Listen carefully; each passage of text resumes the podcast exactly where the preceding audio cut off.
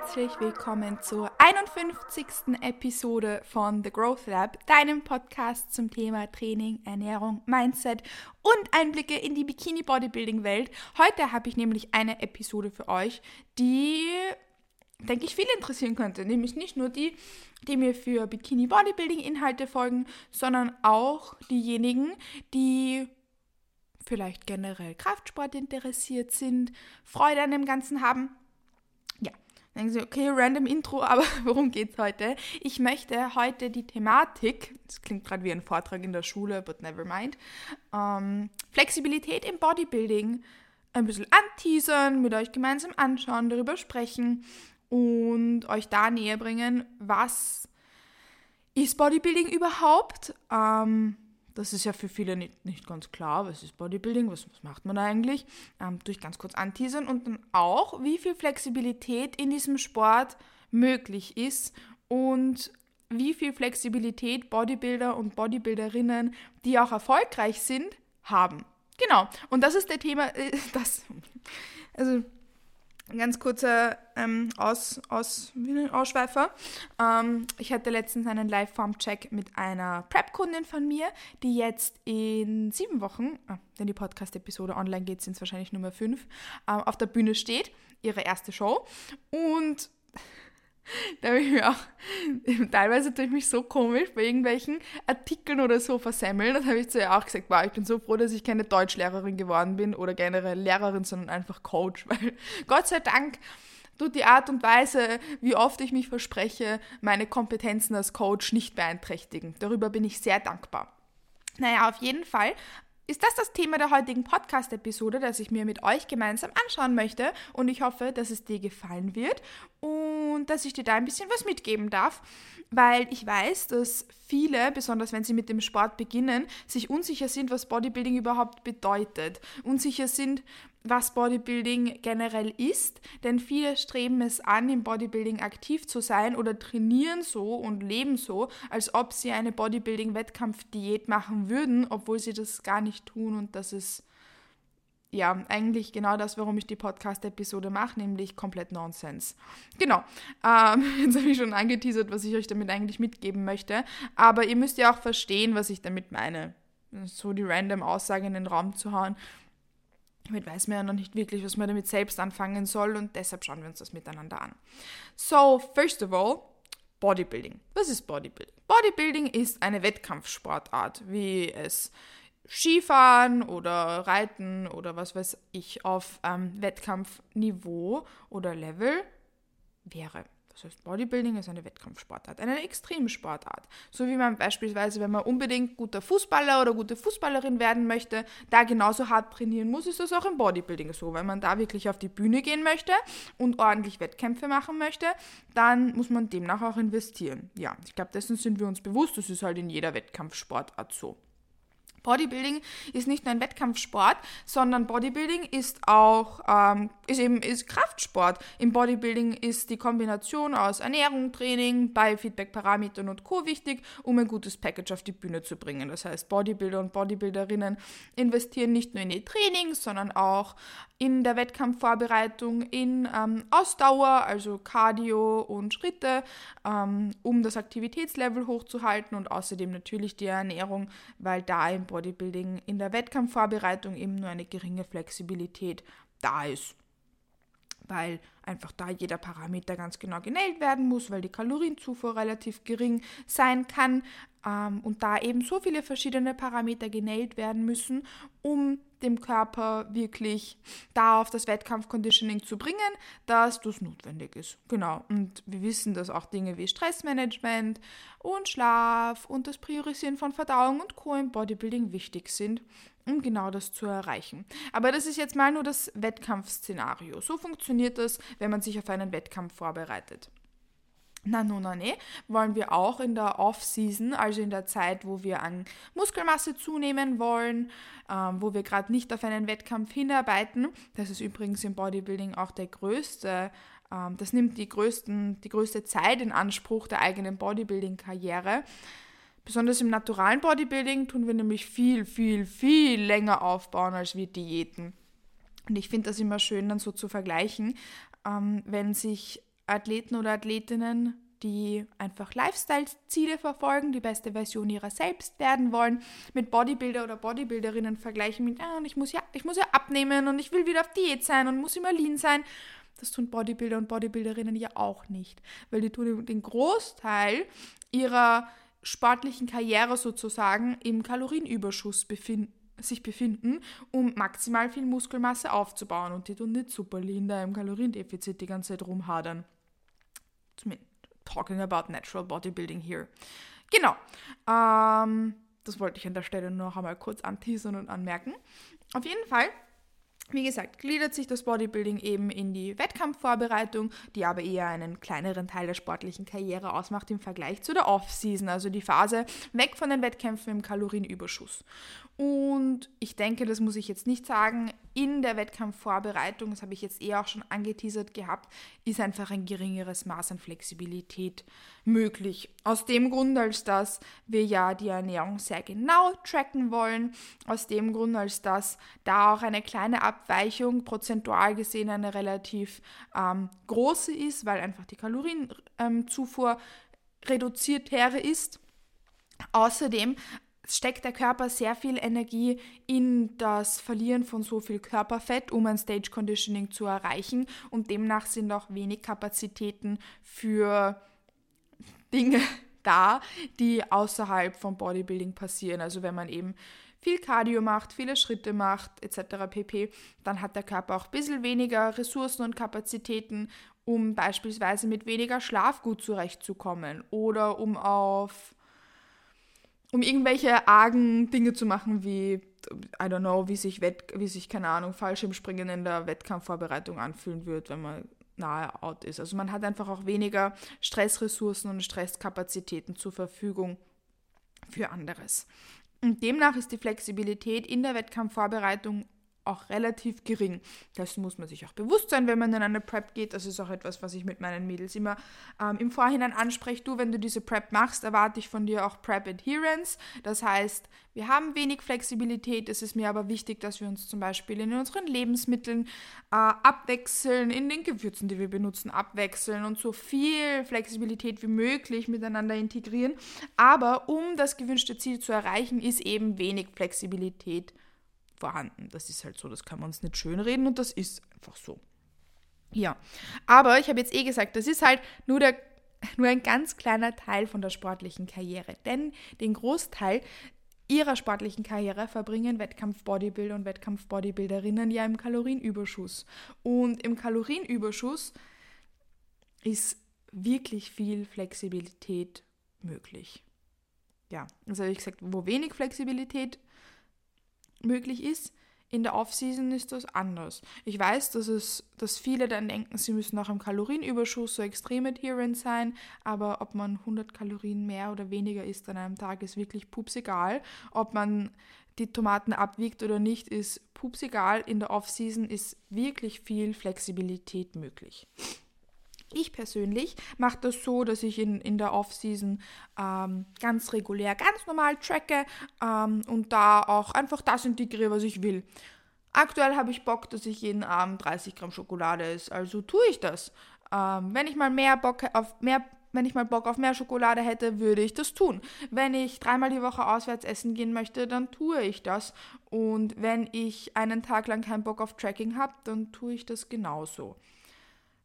Bodybuilding in der Off-Season ist das Priorisieren von dem eigenen Progress. Und da gehört dazu, dass man Stress so niedrig wie möglich hält, dass man Flexibilität und Wohlbefinden priorisiert, um da den maximalen Progress zu machen. Und das können wir nicht, indem wir uns einschränken, indem wir uns restriktieren und indem wir auch in der Off-Season so extrem so leben, als ob wir schon ganz nah an unseren Wettkampfzielen wären. Natürlich ich liebe meine Ernährungsroutinen und im Endeffekt esse ich fast jeden Tag dasselbe und es kommt nicht so oft vor, dass ich dreimal die Woche essen gehen möchte. Aber ich habe die Flexibilität, dass ich es tun könnte und wenn das mal passiert, dann passiert es mal und das nimmt mir meinen Progress nicht und ich schränke mich da auch nicht ein. Und das, das wird sich auf der Bühne auch insofern bezahlt machen, als dass ich mir sicher bin, dass ich dadurch auf jeden Fall ein besseres Package auf die Bühne bringe, als wenn ich mich da jetzt stresse mit, waren das jetzt drei Tomaten mehr oder weniger oder kann ich da dann nochmal auswärts essen gehen, wenn mich meine Mama einlädt oder wenn eine Freundin die nie Zeit hat ähm, und nie da bei, bei, mir in der Nähe in Wien ist, ähm, dann was mit mir unternehmen will. Ich glaube, dass das Anhäufen von dem Stress, das ich mir deshalb mache, ähm, dann auch im, im, also wenn talking about the food, äh, hin, hinderlicher für meinen Progress ist, als wenn ich die Zeit einfach genieße. Little Facts maybe. ähm, deshalb, ich weiß nicht, ich sage immer, Bodybuilding mache ich auf meine eigene Art und Weise. Und ich mache das zum Beispiel auch so mit meinen Athleten und Athletinnen im Coaching, dass sie sich die Flexibilität, also dass wir darüber sprechen, hey, wie viel Flexibilität hast du, wie viel Flexibilität möchtest du? Und auch aktiv mit meinen ähm, Athletinnen in der Off-Season daran arbeite, dass sie mehr Flexibilität integrieren können. Dafür ist der Kalorienüberschuss doch mega leibend, dass wir uns da die Zeit nehmen können, die Ressourcen nehmen können, an der Flexibilität und Co. zu arbeiten. Dass wir mit Dingen arbeiten wie Days of Tracking, intuitiven Essenstagen, dass wir mit Dingen arbeiten wie, ähm, dass wir nicht jedes äh, Auswärtsessen gar nicht tracken, sondern lernen, wie man Auswärtsessen richtig tracken kann. Natürlich habe ich auch, ich mache das gerne als so eine, so eine, Mittellösung aus. Manchmal darf man Auswärtsessen nicht tracken, manchmal probiert man es aber ähm, irgendwie zu tracken, einfach weil ich kein Schwarz-Weiß-Denken provozieren möchte. Und ich bin der Meinung, dass wenn man Auswärtsessen nie trackt, dass das eher dann zu einem Schwarz-Weiß-Denken führt mit, ah, dieses Auswärtsessen ähm, ist dann was Schlechtes, das ist etwas, was ich nicht tracken kann. Das heißt, ich konnotiere es unbewusst mit etwas, was böse oder verboten ist oder so. Und das ist doof, weil das stimmt doch gar nicht. Auswärtsessen ist doch Essen und Fuel und nicht ähm, irgendwie Platz für Restriktion oder für Verbote. Und demnach mache ich da gerne eine Mittellösung, aber es ist halt irgendwie auch angenehm, manchmal ein Meal aufzuhaben, wo man dann einfach gar nicht übers Tracken nachdenkt. Aber da mache ich eben gern so eine Mittellösung aus zum Beispiel einmal pro Woche ist ein Meal off, voll okay und wenn sich dann nochmal ein Auswärtsessen ergibt, dann tun wir das einfach gerne tracken miteinander, das supporte ich auch gerne und dass man da diese Flexibilität gewinnt, das ist für viele ein großer Schritt aus der Komfortzone, aber etwas, was in der Off-Season halt mega, mega toll priorisiert werden kann. Weil was ich meinen Mädels gerne sage, ist, dass wir im Endeffekt Bodybuilding langfristig erfolgreicher leben wollen und Spaß dran haben. Und das tun wir nicht, indem wir uns jahrelang restriktieren, uns keine Flexibilität erlauben und leben, als wären wir in der Wettkampfvorbereitung ja, wenn wir unsere Ziele erreichen wollen, wenn ich in zwei Jahren auf der Bühne stehen möchte, ist es schon wichtig, dass ich mein Training durchziehe, da Vollgas gebe und Pi mal Daumen ungefähr meine Routinen für mich habe, die für mich funktionieren, um mit Stressmanagement, Ernährung und Co. gut zu copen. Natürlich brauche ich meine Ernährungsroutinen, wenn ich ähm, in einem Pre-Prep-Cut bin oder generell in einer Diät bin, damit ich da meine Ziele erreichen kann. Und na, no, na, nee, will ich mein, meine Ernährungsroutinen für mich optimieren, damit es mir den ganzen Tag über gut geht und ich Vollgas geben kann. Das stellen wir ja gar nicht in Frage, aber wir stellen in Frage, ob es notwendig ist, dass wir dann überhaupt keine Flexibilität haben, gar nicht auswärts essen gehen wollen. Ähm, und wenn sich mal unser Mealtiming um eine Stunde verschiebt, dass wir die Nerven verlieren, weil das ist ja dann nicht perfekt für Bodybuilding. Perfekt für Bodybuilding ist talking about Off-Season here. Alles, was dir hilft, dass du dein Stressmanagement und Co. priorisierst, um den besten Progress zu machen. Und da ist es wichtig, dass wir eben auch an Dingen wie Flexibilität und Co. arbeiten. In der Podcast-Episode, die ich letzte Woche aufgenommen habe, das war die Episode 50, warum Mealplans funktionieren, habe ich auch zum Beispiel gesagt, dass das Ultimate Goal ist, dass, es, dass wir es schaffen, dass wir so flexibel an unsere Ernährung rangehen und so sorgen- und stressfrei wie möglich, um unsere Ziele zu erreichen. Und das bedeutet dann als ganz, also wenn wir uns das so vorstellen wollen, dass unsere Ernährungswoche so ausschaut, dass ich ganz normal nach meinen Routinen esse jeden Tag, so wie es mir gut tut, und dann bekomme ich eine Nachricht mit einer Freundin mit, hey, magst essen gehen? Und ich mich nicht stress mit, boah, aber was soll ich dann essen? Und ähm, das funktioniert aber nicht und whatever, sondern dass ich aufs Handy schaue, die Nachricht ziehe und mir denke, ah, fein, nett, gehen wir heute gemeinsam essen und da dann zum Beispiel meine routinierte Mahlzeit durch das Essen gehen ersetze oder anderweitig und das Stress und Sorgen frei mache. Weil wenn wir immer noch mehr Stress anhäufen, indem wir uns mit unserer Ernährung stressen, besonders in der Off-Season, dann ist das echt kontraproduktiv für unseren Progress. Also wirklich kontraproduktiv. Das heißt, wenn du den besten Progress machen möchtest, das bestmögliche Package auf die Bühne stellen möchtest, ist es wichtig, dass du in der Off-Season auch lernst, ähm, ein gewisses Maß an Flexibilität mitzubringen. Sagen wir, du gehst zum Beispiel nicht gern auswärts essen oder so, dann ist es bitte überhaupt kein Problem, ähm, wenn du das dann einfach nicht tust. Aber es geht immer darum, ich habe zum Beispiel in der ähm, Mealplan-Episode auch gesagt, dass viele off, ähm, Bodybuilder und Bodybuilderinnen in der Off-Season ja auch nach einem Mealplan essen. Ja, aber die können trotzdem Ja sagen zum Kuchen bei der Oma am Sonntag oder so. Und die können trotzdem manchmal auswärts essen gehen, wenn sie das möchten. Und haben da jetzt zum Beispiel ihre Ernährungsroutinen, die für sie gut funktionieren, aber haben keinen Stress, wenn eben dann mal was off-plan und Anführungszeichen ist und mehr Flexibilität mitbringt. Und das ist das Ultimate Goal, dass wir stressfrei unsere Routinen richten können und stressfrei auch Flexibilität zulassen. Und du wirst deine Ziele wahrscheinlich besser erreichen, wenn du das genau so machst und vielleicht ja auch ein paar Wochen oder Monate aus deiner Komfortzone gehst, um das zu etablieren, als wenn du dich die nächsten Jahre in No Flexibility quetscht, was dich extrem stresst und jedes Mal, wenn du schlafen gehst, hast du deinen Stress fast zum Überlaufen ge gebracht über den ganzen Tag hinweg, weil du so harsch an deinen Routinen festhalten musstest, ähm, um deine Ziele zu erreichen. Weil das ist nicht so. Genau. Damit stelle ich aber, wie gesagt, nicht in Frage, dass es wichtig ist, um deine Ziele zu erreichen, dass du dein Training regulär machst und da Vollgas gibst, dass du deine perfekten Ernährungsroutinen hast, die für dich funktionieren, um Verdauung und Co. alles in Check zu bringen, dass du eben dein, dein, alles für dich perfektionierst, dass es für dich perfekt passt. Und da gehört eben auch dazu, ein gutes Maß an Flexibilität mitzubringen, um den bestmöglichen Progress zu machen.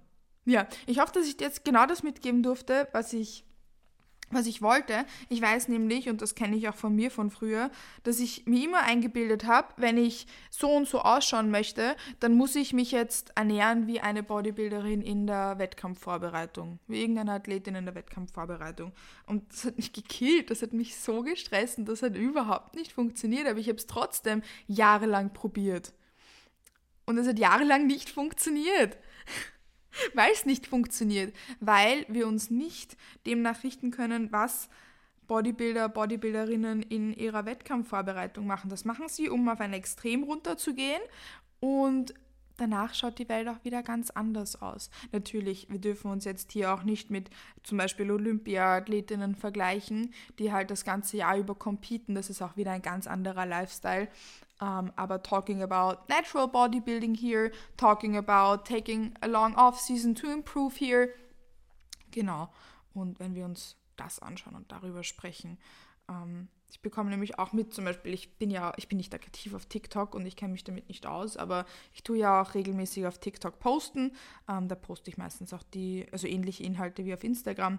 Ähm, kannst mir dort auch gerne folgen, weil ich habe keine Ahnung, was ich da tue, aber bitte schreib mir keine Nachricht, weil ich habe, die Melli hat mir mal eine, Nachricht, also Melli Mut hat mir mal eine Nachricht geschickt und ich war überfordert, weil ich plötzlich da ein, Postfach gesehen habe. Also da, damit bin ich überfordert. Ähm, kannst mich aber trotzdem supporten. Ich antworte auf Kommentare. Ich habe herausgefunden, wie das funktioniert. Auf jeden Fall auf TikTok habe ich auch mitbekommen, dass halt jetzt, also dass viele Mädels eben sich einbilden, dass keine Flexibilität möglich ist, um gut auszuschauen. Ja, das lassen wir jetzt einfach einmal so da stehen. Und dass sie sich auch einbilden, dass sie Daily Fasted Cardio machen müssen und zu 100% an ihrem Mealplan sticken, ohne Meals off-Plan und Anführungszeichen oder ähnlichen, um gut auszuschauen. Ja. Lassen wir jetzt mal dahingestellt, ob sie nicht vielleicht besser ausschauen würden, wenn sie sich weniger stressen würden und ihre Routinen einfach so anpassen, dass es für sie gut passt. Das sei jetzt mal dahingestellt. Ähm, ich appreciate das enorm, wenn meine Athletinnen im Coaching so Power Work Horses sind, die da alle ihre Boxen ticken und die einfach auch ein geringes Maß an Flexibilität brauchen. Aber es ist mir wichtig, dass sie sich das nehmen können, wenn sie das wollen. Und meistens, wenn ich nachhake, merke ich, dass es nicht daran liegt, dass es nicht daran liegt, dass sie so extrem adherent sind, weil sie das wollen, sondern weil sie Angst vor mehr Flexibilität haben. Und sobald wir dann daran arbeiten, dass sie ein gewisses Maß an Flexibilität mitnehmen können, ähm, dass sie aber trotzdem dazu führt, ihre Ziele zu erreichen und ich sie da auch genau auf diesen Path bringe, dieses Mittelmaß aus komplett eskalieren und ich bin adherent, ich erreiche meine Ziele mit einem Maß an Flexibilität. Sobald wir diesen Punkt erreichen, machen sie auch viel, viel besseren Progress auf allen Ebenen. Sie fühlen sich besser, sie trainieren besser, sie trainieren härter, sie machen bessere Fortschritte, sie haben ein besseres Wohlbefinden, besseres Stressmanagement. Und genau das wollte ich dir mit der Podcast-Episode auch mitgeben. Das Leben ist keine Bodybuilding-Wettkampfvorbereitung. Und ja, in einer Bodybuilding-Wettkampfvorbereitung, wenn du wirklich auf die Bühne gehen möchtest, ist es für uns wichtig, dass du weißt, dass du ein großes Maß an Adherence und wenig Flexibilität für einen gewissen Zeitraum mitbringen musst. Aber außerhalb von einer Bodybuilding-Wettkampfvorbereitung gibt es kein Szenario, wo du kein, nie keine Flexibilität haben darfst. Genau. Sondern Flexibilität ist immer etwas, was wir wollen, was wir brauchen, um unsere Ziele zu erreichen. Genau. Außer dein Coach sagt dir zum Beispiel im Pre-Prep-Cut, hey, bitte probieren wir mal Prep-Adherence aus, damit du weißt, wie das funktioniert, weil auch das mache ich zum Beispiel mit meinen Mädels, bevor ich sie ähm, auf die Bühne stelle, dass wir im Pre-Prep-Cut zum Beispiel die Hälfte vom Pre-Prep-Cut wirklich schauen, dass wir das gestalten wie eine Prep, ähm, um zu wissen, ob die Prep das Richtige für uns ist. But that's honestly das andere einzige Szenario und das findet nicht so lang statt wie eine ähm, Wettkampfvorbereitung, sondern nur über wenige Wochen hinweg und ist nichts, was wir long-term anstreben wollen und auch nichts, was erfolgreiche Athletinnen und Athleten tun. Genau. Ich hoffe, dass ich dir jetzt genau das mitgeben wollte, was ich dir sagen wollte. But any questions, please let me know. Ich hoffe, dass dir die Podcast-Episode gefallen hat und dass es dir gefallen hat, da jetzt mit mir in das Thema ein bisschen reinzuschnuppern. Ich habe übrigens coole Themen in der Pipeline. Ähm, der habe ich jetzt noch nicht fixiert. Ich habe nämlich einen wirklich tollen Gast ähm, da in der, in der Pipeline. Ähm, muss ich noch alles fixieren, aber darauf würde ich mich enorm freuen. Ja, jetzt rede ich darüber nicht mehr. Darüber rede ich jetzt nicht mehr. Das bekommt ihr ja dann eh mit. Genau. Ähm, ich habe eh gesagt, any questions, let me know. Du findest mich auf Instagram unter @katimatlik und auch auf TikTok unter katimatlik, glaube ich. Das weiß ich nicht genau. Aber ich denke, dass es auch dieses Handle ist. Ich weiß nicht, was es sonst sein sollte. Wenn du mir deine Coaching-Anfrage schicken möchtest, um mit mir zusammenzuarbeiten, kannst du das jederzeit über den Link in der Podcast-Beschreibung tun. Außerdem habe ich einen Mini-Webshop, wo du dir Posing-Tutorials von mir kaufen kannst. Wurscht, ob das ist, was ist dein perfekter Posing-Schuh? Da habe ich nämlich jetzt in letzter Zeit besonders viele Fragen bekommen. Da nehme ich dich eine Viertelstunde lang in einem ganz, ganz günstigen Video um nicht einmal 5 Euro mit durch, wie findest du deinen perfekten Posing-Schuh, weil let's be real, das ist überhaupt nicht leicht und ich habe mich ein Jahr lang gewundert, warum ich in meinem Posing-Schuh nicht gehen kann und warum ich so Schmerzen habe, bis ich drauf komme, bin, ich habe den falschen Schuh. Genau deshalb habe ich dieses Video gemacht, damit du da von Anfang an weißt, was dein richtiger Schuh ist und dich darin confident fühlst und von Anfang an den richtigen Schuh hast. Ich habe aber auch Erklärvideos zu den einzelnen ähm, Grundposen, zum Stage-Szenario, dass du dir als First-Timer anschauen kannst, um zu wissen, hey, wo musst du wann auf der Bühne hingehen. Dann habe ich ein Tutorial, welch, was zu beachten ist für den perfekten Bühnenschmuck, damit du da gut ausgestattet bist und wo du den kaufen kannst. Da habe ich eine kleine Bibliothek ähm, mit, wie gesagt, super, super günstigen Videos, wo ich mein geballtes Wissen für euch reingepackt habe, um euch gut für die Bühne auszustatten. Und das ist so ein, ich will es nicht einmal Shop nennen, eben so eine kleine Seite. Da kannst du dich auch für die Posing-Sessions mit mir einbuchen. Tut mir leid, die schaut leider noch nicht so professionell aus zu dem Zeitpunkt, wo die Podcast-Episode online geht. Ich habe so ewig dafür gebraucht, aber ich bin am Erstellen einer neuen Seite. Ähm, trotzdem funktioniert das alles reibungslos und du kannst es super, super easy einfach ähm, kaufen wie gesagt, super, super zu einem echt günstigen Preis und bekommst dann den Link zu einem Video zugeschickt. Das funktioniert auch, wenn die Seite nicht so schön ist. Sehr, sehr gut und sehr unkompliziert. Ähm, aber das ist auch mein kleines Projekt, an dem ich gerade arbeite, dass ich das ein bisschen schöner für euch mache. Aber es funktioniert trotzdem, auch wenn es nicht so schön ist. Genau. Und das find, da findest du den Link dazu auch in meiner Podcast-Beschreibung. Eben zum Einbuchen und auch für die Erklärvideos. Genau. Ich wünsche dir jetzt noch einen wundervollen Tag, einen wundervollen Start in den Tag, Mahlzeit, gute Nacht, whatever. Und ich freue mich auch, dich in die nächste Podcast-Episode von The Growth Lab wieder mitzunehmen. Bis bald!